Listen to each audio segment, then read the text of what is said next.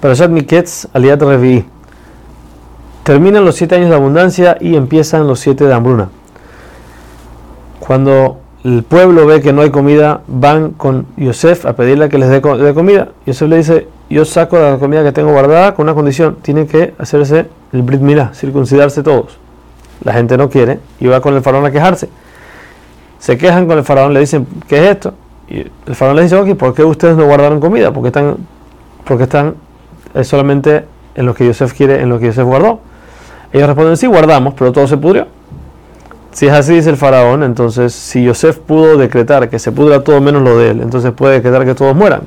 Entonces tienen que hacerle caso y hacer lo que él dice. Entonces, mientras tanto, en la tierra de Israel, Jacob le dice a sus hijos que él vio como en Egipto hay comida. El Pasuk dice, vio, aún y que Rashi no dice, no, no lo vio, él escuchó solamente. Solamente que un tipo de profecía le cayó a Jacob en el que él vio algo, que tenía algo en Egipto todavía que se referente a Yosef, solamente que no sabía qué era. Ahora, aún que Jacob todavía tenía comida, él no quería despertar celos a toda la gente alrededor que no tenía nada, entonces le dijo, a sus hijos que bajen a Egipto a comprar como todos los demás.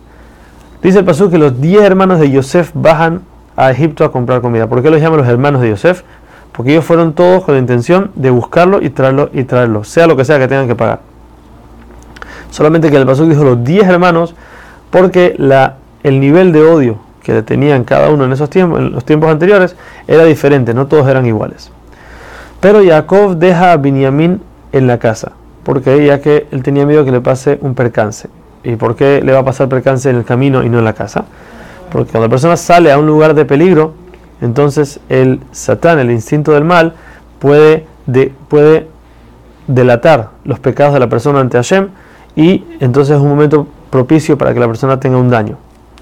Los hermanos de Yosef entran a Egipto junto con todas las caravanas que venían de Kenan para comprar comida, ya que no había producto, no había, no se sembraba nada en ningún lugar de la tierra.